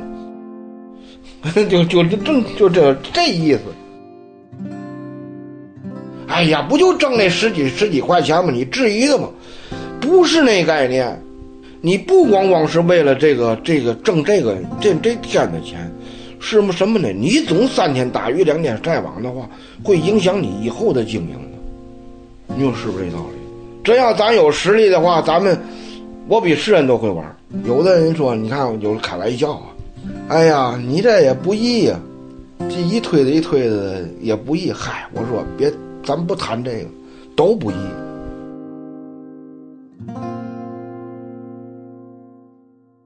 围着理发椅转了三十年，孙师傅落下了一身的病。他工作的时候一定会穿黑衬衫，而且要把领子立起来。我问他为什么，他说这可不是为了耍帅，而是时刻提醒自己得把脖子抬起来，别又犯颈椎病了。这么辛苦，还真不只是为了糊口挣钱。他干了这么多年，总有几个看着长大的孩子，也有几个一直捡到去世的老人。在孙师傅心里，他看重的是这份感情。还有那个，有时老年人说话让你很感动。他都八十多了，有时候人家就客气。我刚四十多或者三十多那阵儿，人家说：“兄弟，我往后要是来不了了，你能上家给我礼去吗？”八十多岁一个老人，他张口喊我兄弟。人家客气，人家客气就客气到极致了，对吗？嗯。哎呦，我说大爷，您别这么说，我说您放心，您要来不了，您就我这儿有名片，您给我打个电话，或者让你家人告我一声，咱就去。还有一个我去那个那家，那就那铜楼也是铜楼那边，这个女孩啊有点毛病，抽风出不来，一出来她就一刺激她就抽风，而且呢她跟我熟，虽然三十了，她还是那个小孩那种思维呢，我就让伯伯推，她三十了，她说我是伯伯，那就是伯伯呗，那就啊就哄她就给推，每回他妈都叫我去，然后他父亲还半身不遂，行了，我一看。那个他连他那意思，他说孙师傅能给我们老伴儿也退了吗？那太行了，我说退了吧。退完以后，那条件也不好，你别三十了，我就直接告他二十，二十。回来他那个能俩人推，他不得给我四十？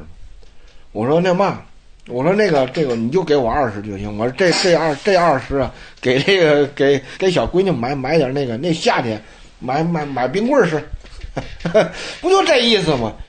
你说钱重要吗？重要，但是应该还有比它更重要的东西吧？对对对对。那那个技术含量在哪？那技术含量在用刀的。回到理发屋，又到了忙碌的时候。正好来了一个眼睛不太好的顾客，孙师傅看他还没办优惠卡，就提醒他。对对对。哎，你这买买卡的话，十二次是一百，知道吗？不是一百二。嗯，听清我说的。你我啊，行。为嘛呢？你你你这 VIP 中的 VIP，行吗？嗯，行。不到五分钟，投理完了，顾客只花了一百元就办了张原价一百二十的优惠卡。理发屋里的客人们没有任何人对这个优惠力度发出疑问。哎，行嘞，一直走啊！哎，行了，别朝两边看啊，一直走啊！哎，行行，好，谢谢谢啊，没事没事。在哥俩理发，时间仿佛过得很慢。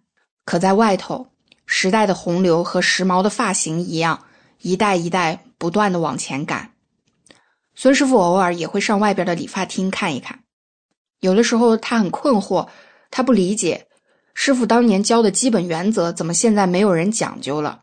理一个普通的男士短发，怎么就要大几十了？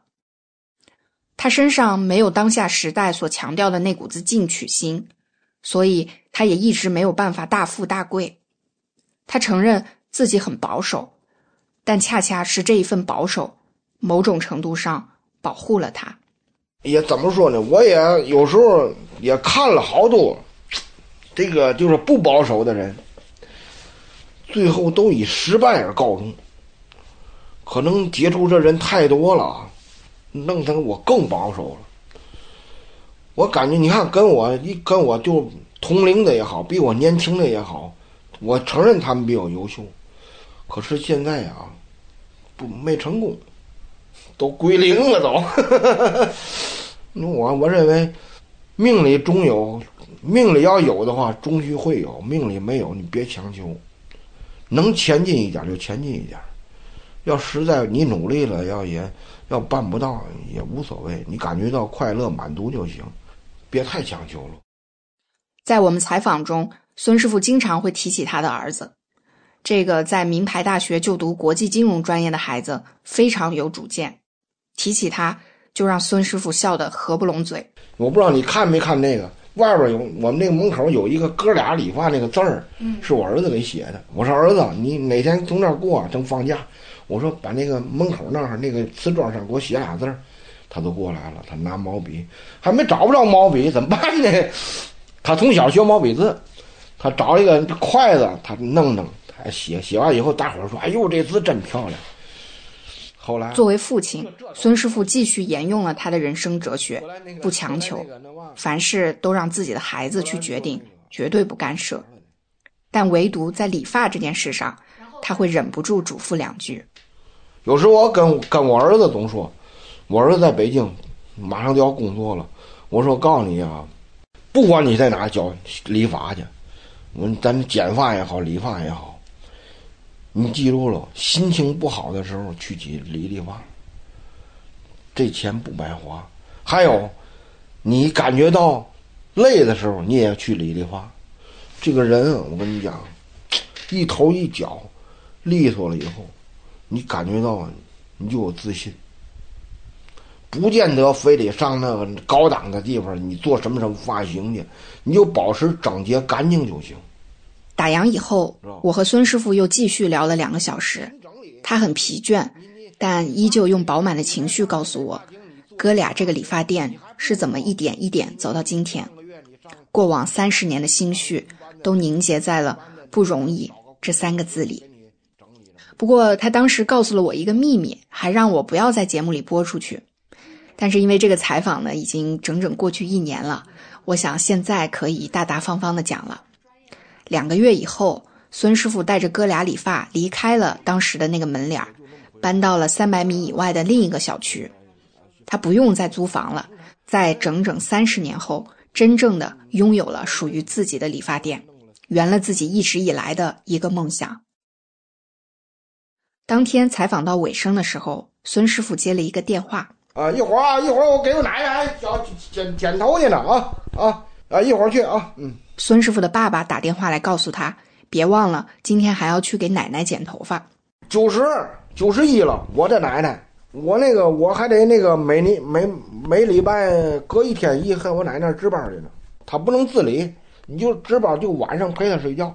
我们匆匆结束了对话，孙师傅也在整整十四个小时之后结束了他今天的工作。离开了哥俩理发屋，临走时，孙师傅好奇的问了我一句：“你就为了这这个事儿，就为这这个事儿上天津来的，是吧？”“对，值吗？”我怎么不明白。我想听完这期节目，我们都可以有一个自己的答案。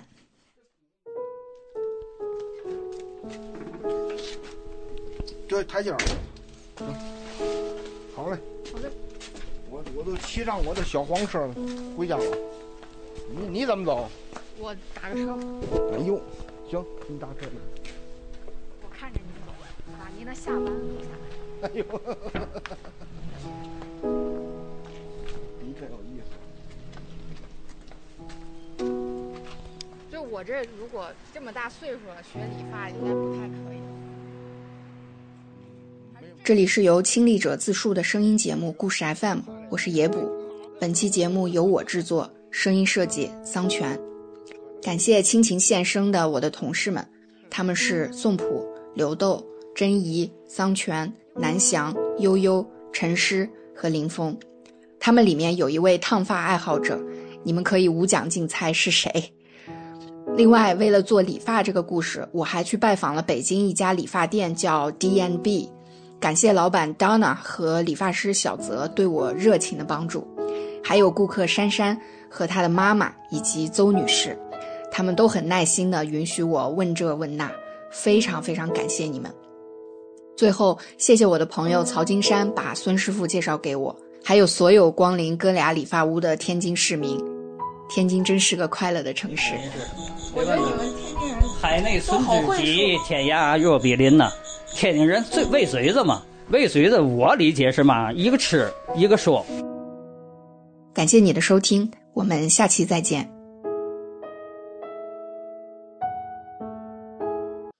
快要九点钟了，我们今晚两个小时黄金时段的华语播音也将告一段落。主播奥斯卡还有我的搭档小峰轩轩在这里祝愿各位听众朋友们晚安。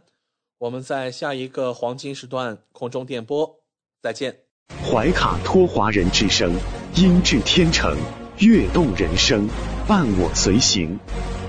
怀卡托华人之声，音质天成，乐动人生，伴我随行。You are listening to Waikato Chinese Voices.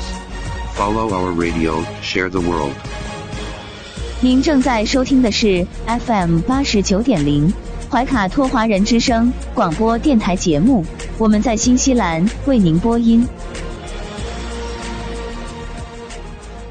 For more episodes, use the accessmedia.nz app for iOS and Android devices, or subscribe to this podcast via Spotify, iHeartRadio, or Apple Podcasts. This free FM podcast was brought to you with support from New Zealand On Air.